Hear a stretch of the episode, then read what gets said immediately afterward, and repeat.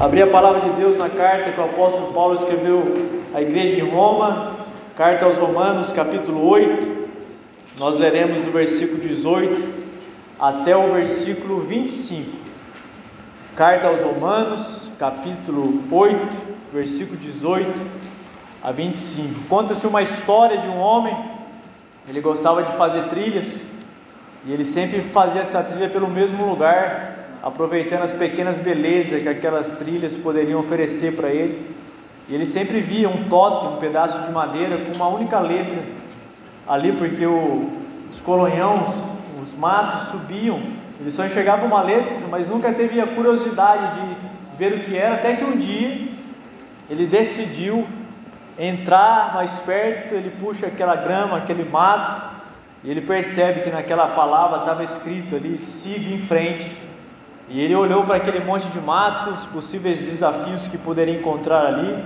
E ele vai passando pelos colonhões, vai se arranhando, vai vencendo algumas dificuldades, alguns animais escondidos que vão andando, até que depois de um quilômetro ele chega ao alto da montanha e ali ele tem um vislumbre do todo. A trilha que ele fazia era uma trilha que olhava apenas pequenas belezas ali, mas essa trilha mais difícil fez com que ele chegasse no topo da montanha, olhasse para aquela cidade, tivesse a visão do todo. E esse texto ele fala exatamente sobre isso.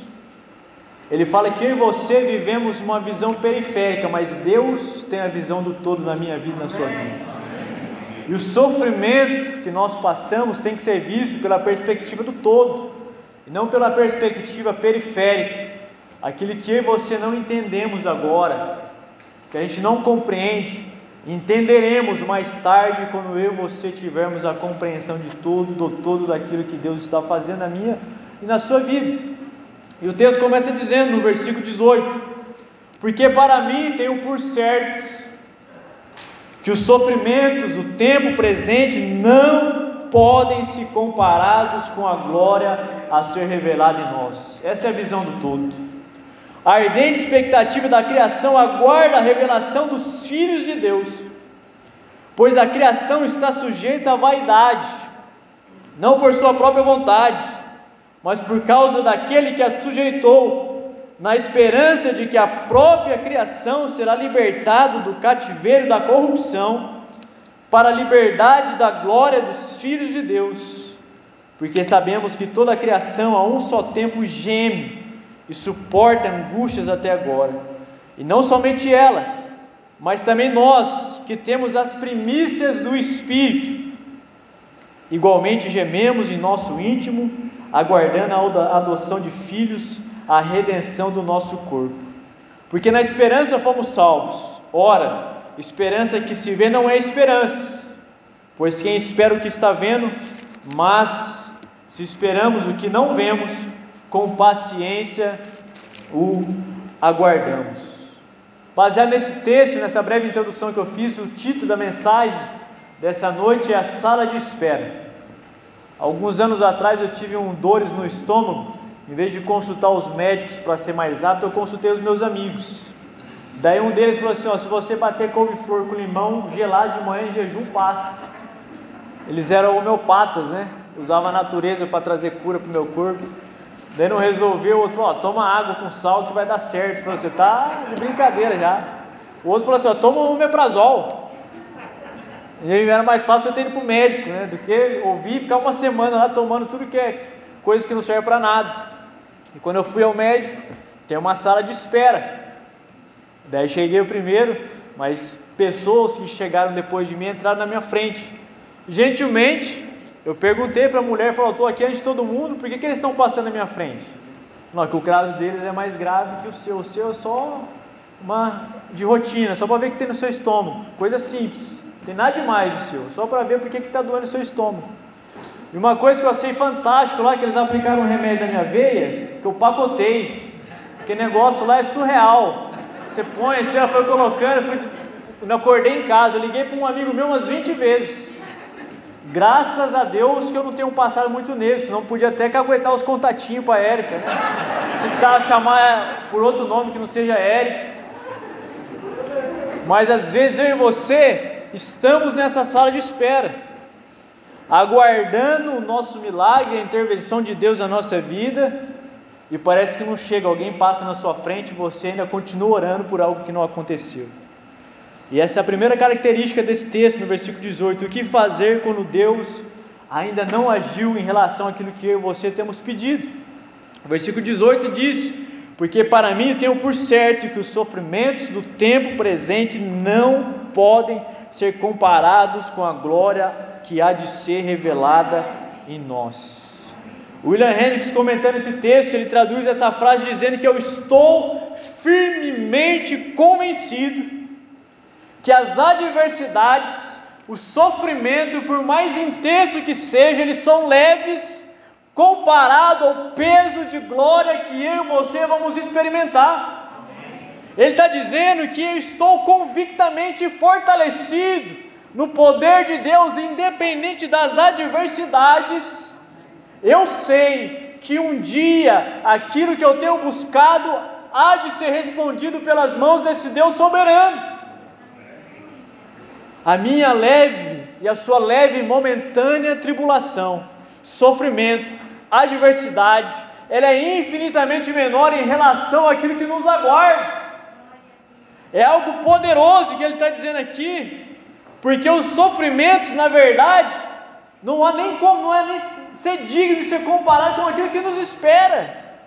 O sofrimento é algo natural da minha vida, da sua vida, por causa do pecado que habita em nós. Que a pouco o texto vai dizer que a própria natureza também foi contaminada pelo pecado. Enquanto eu e você estivermos presos na finitude histórica, geográfica onde nós nascemos e cultural, nós vamos experimentar o sofrimento. A grande questão é como eu e você vamos lidar com o sofrimento e a dor que vem sobre nós.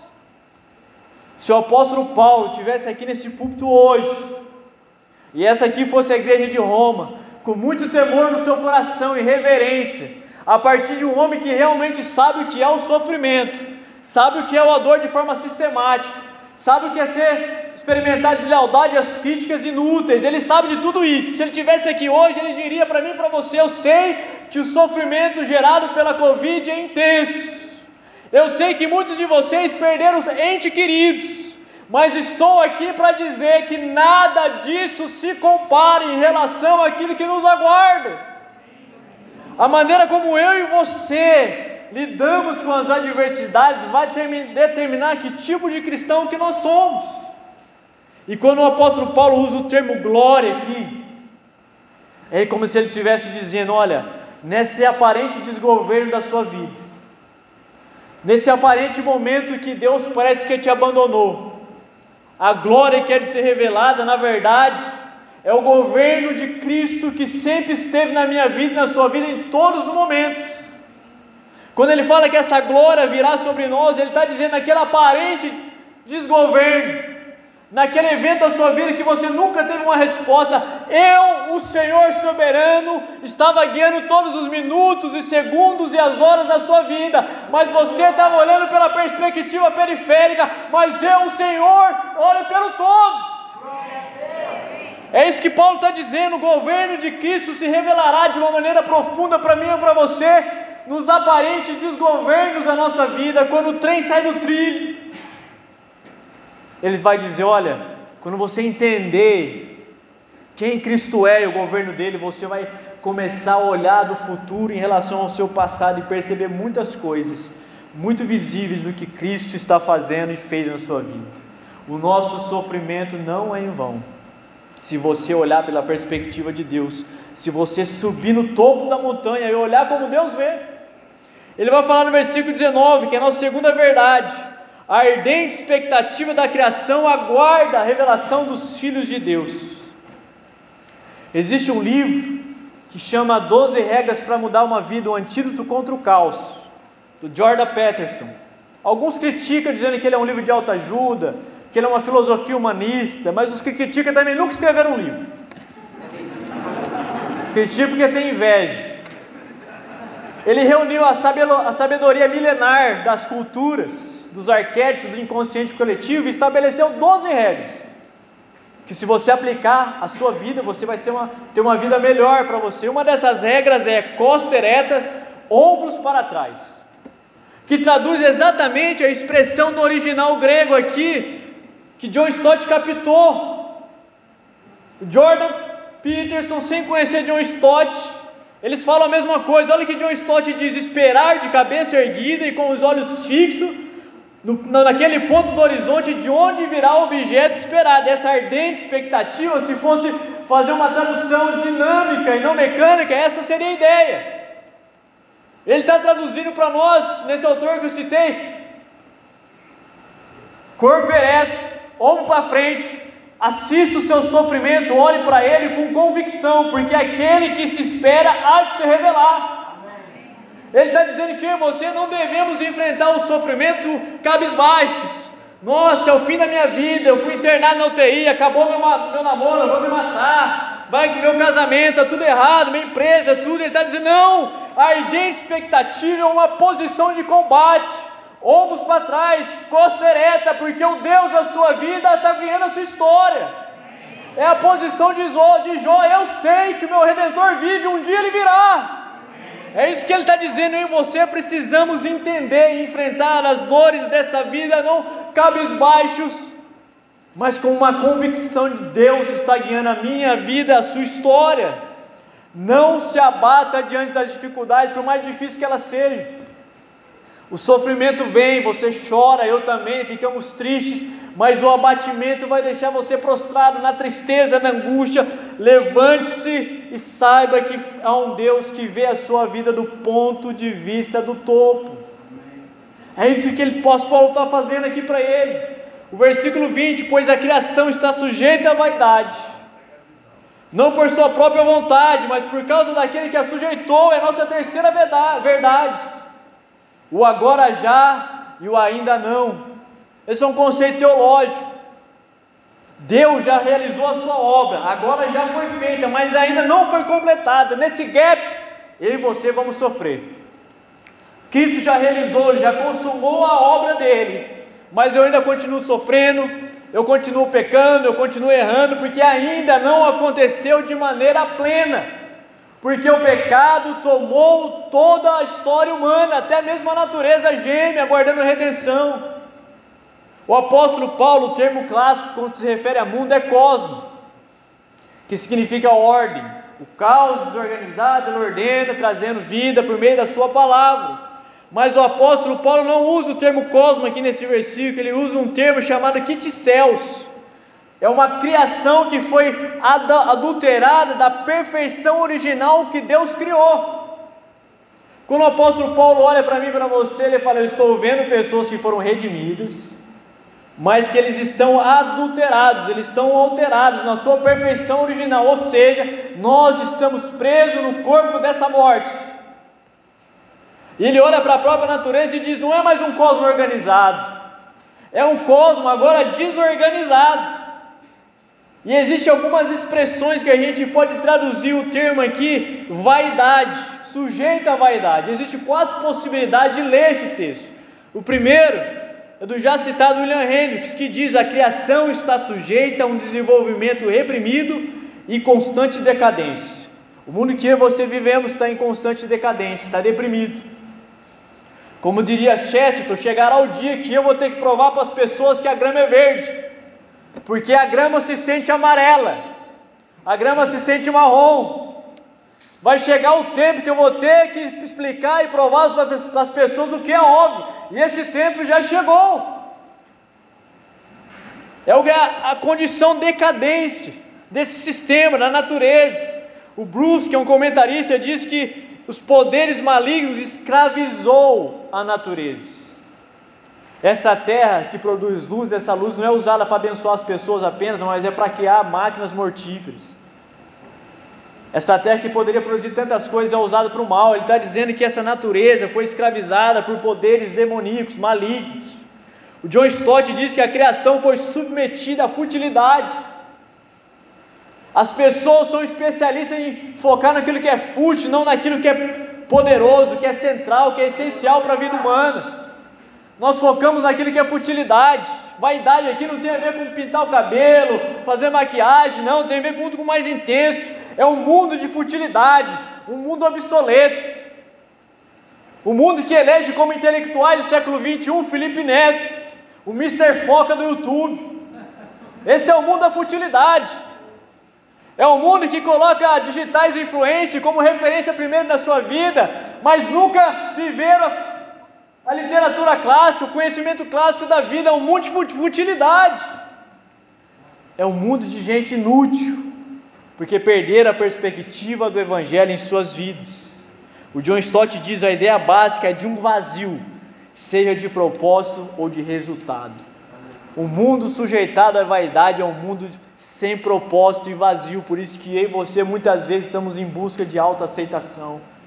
Queremos nos inserir em grupos sociais para nos sentir importantes. Queremos chamar a atenção das pessoas fazendo coisas idiotas. Porque é um mundo vazio de sentido e de propósito. Somente o evangelho pode trazer sentido e propósito. Agora imagina só no mundo vazio, sem sentido, fútil, dominado por poderes malignos, quem que vai permanecer firme diante das adversidades? Porque se você não encontrar o nosso propósito em Jesus Cristo, a nossa vida vai ser um fracasso diante de Deus e diante das pessoas. Porque o chamado do apóstolo Paulo é exatamente esse.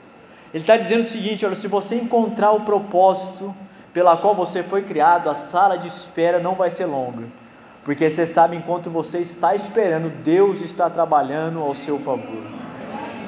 Se eu não tenho propósito, eu vivo na futilidade, imediatismo, eu quero que tudo seja rápido, eu quero ser o primeiro da fila. O apóstolo Paulo está dizendo exatamente isso.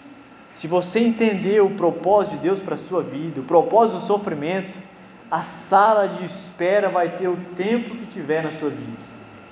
E mesmo que outros aparentemente está passando na sua frente, tempo de Deus chega para cada um de nós. É o que o apóstolo Paulo está dizendo, versículo 21, na esperança de que a própria criação será libertada do cativeiro da corrupção, para a liberdade da glória dos filhos de Deus. Porque sabemos que toda a criação um só tempo geme e suporta angústias até agora. E aqui eu quero que você preste muita atenção, que existe dois termos gregos que o apóstolo usa aqui para filhos, que é o centro desse texto. Ao identificar qual desses filhos nós somos, nós descobriremos como nós estamos enfrentando o sofrimento e se nós alcançamos ou encontramos o propósito de Deus para a nossa vida. O apóstolo Paulo, no versículo 19, ele usa o termo grego ruios, que são os filhos maduros, cujo caráter foi forjado pelo sofrimento. Homens e mulheres, filhos e filhas de Deus que são ruios, eles foram construídos na fornalha. Eles entendem isso. Eles sabem que o sofrimento é apenas um meio de Deus construir o caráter dele na nossa vida e nos transformar naquilo que ele nos chamou a ser. Para isso, por isso o Filho de Deus entende isso. Ele vive no cativeiro da corrupção desse corpo humano, mas ele é um filho maduro, ele é um ruiós que entende cada evento da sua vida como governado, permitido pela soberania de Deus. E mais embaixo, no versículo 21, ele vai falar de alguns outros filhos que são os tecnon, que são os filhos imaturos. São os filhos que o namoro acaba, ele quer cometer suicídio, porque o fim dele é visto a partir de um ponto periférico, e não do ponto de todo, que Deus pode dar uma mulher cristã para ele.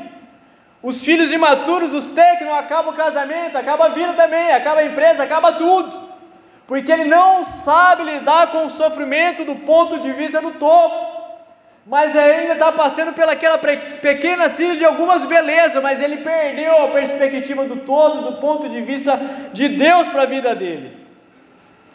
Deus usa o sofrimento para fazer com que eu e você possamos crescer nele. Aqui nessa noite, nós podemos ter vários ruiosos no nosso meio, ou vários técnicos, como é que você vai discernir isso no seu coração? É o modo como eu e você reagimos ao sofrimento. A gente pode chorar, ficar abatido, triste, nunca desesperados, porque existe um Deus que é Pai que cuida de nós. A gente pode chorar, a gente pode perder o sono pelas preocupações, mas sabemos que o novo dia Deus preparou para mim e para você. Esses são os ruiosos. Eles lamentam, eles choram, eles pedem oração, mas eles sabem que de uma forma que eles não entendem, Deus está usando a situação para transformar o coração dele naquilo que Deus o projetou para ser. E quando ele está falando aqui de gemer e suportar as angústias, ele não fala no sentido pejorativo. É a quarta verdade desse, te desse texto, novo tempo de Deus para mim e para você. Gemer e suportar, que ele está dizendo aqui, ele não está falando de dor, não gemer e suportar de dor sem sentido, sofrimento pelo sofrimento. Muito pelo contrário, a ideia de gemer aqui é de uma mulher que está tendo a luz. Uma mulher ela sofre dores de parto, porque ela sabe que um novo tempo de Deus chegou para ela, vai ser um presente que é uma criança. É isso que ele está dizendo. Ele está falando que ele geme e suporta angústia até agora, porque eles estão parindo um novo tempo de Deus na vida deles.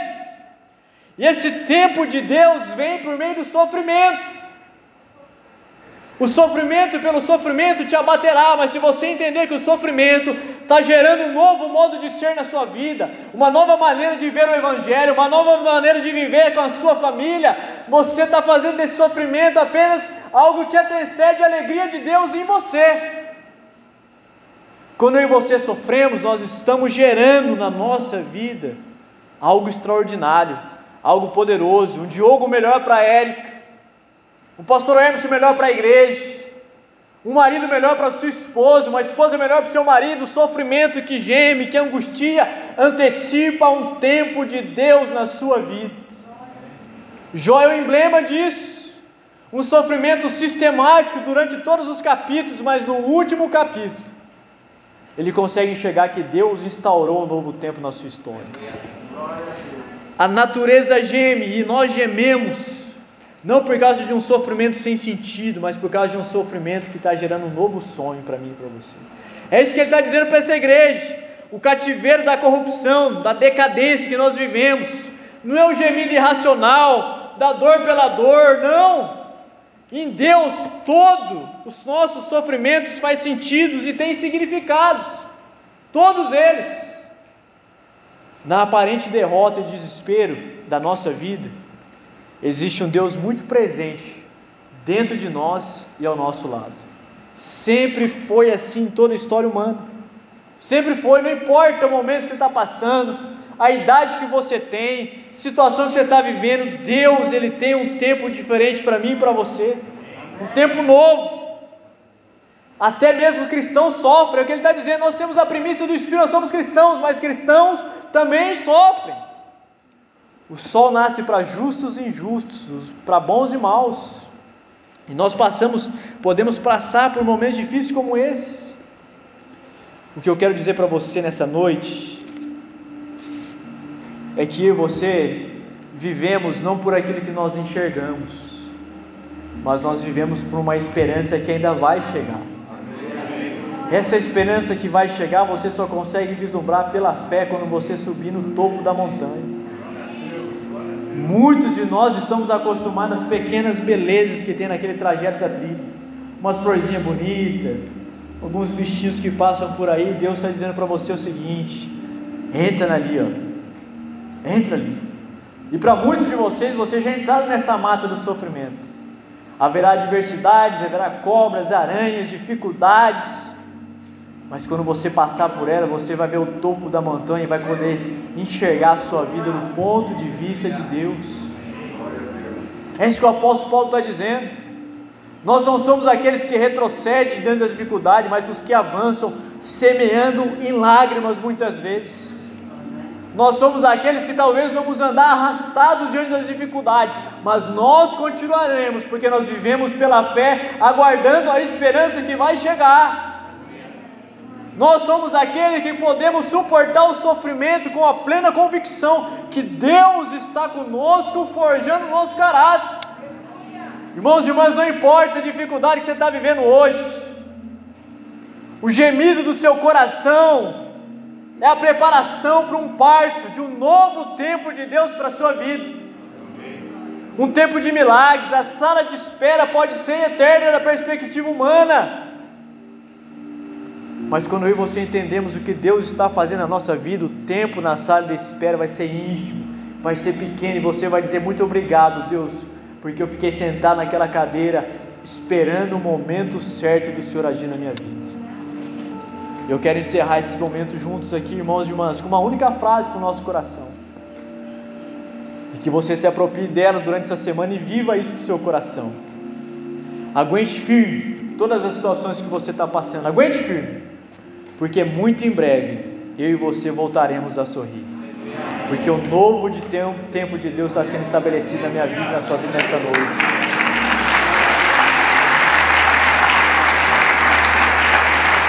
Coloque-se em pé, por gentileza.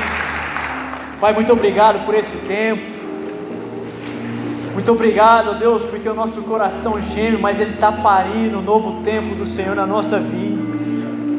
É um tempo da alegria. Eu sei que há muitas pessoas aqui no tempo da na sala da espera. Quem sabe, Deus, é um casamento que nunca chega. É uma causa na justiça que nunca dá um resultado é um filho que nunca se converte à sala de espera do Senhor. Mas que nessa noite possamos sair da trilha pequena e possamos subir no topo da montanha e olhar a nossa vida do ponto de vista do Senhor. E assim sejamos fortalecidos nessa noite como ruiós, homens e mulheres, jovens maduros, para enfrentar o que tiver que enfrentar, porque nós vivemos pela fé e não pelas circunstâncias. Nós aguardamos uma promessa de redenção sublime e poderosa. É a expectativa da tua volta, do teu retorno, da transformação desse mundo. Pai, muito obrigado por essa noite, pela tua presença no nosso coração e acima de tudo, pela convicção e o poder do teu Espírito Santo que enche o nosso coração de alegria para sorrirmos muito em breve porque o tempo da nossa espera está terminando.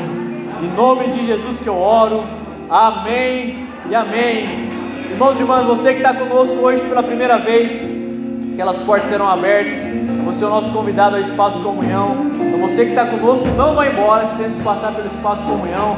Aos demais, que Deus abençoe você e que a graça, o grande amor de Deus, a comunhão e a consolação do Espírito Santo e a presença de Jesus que inaugura um novo tempo na nossa vida, esteja conosco hoje e sempre, para todos sempre, em nome de Jesus que nós oramos. Amém.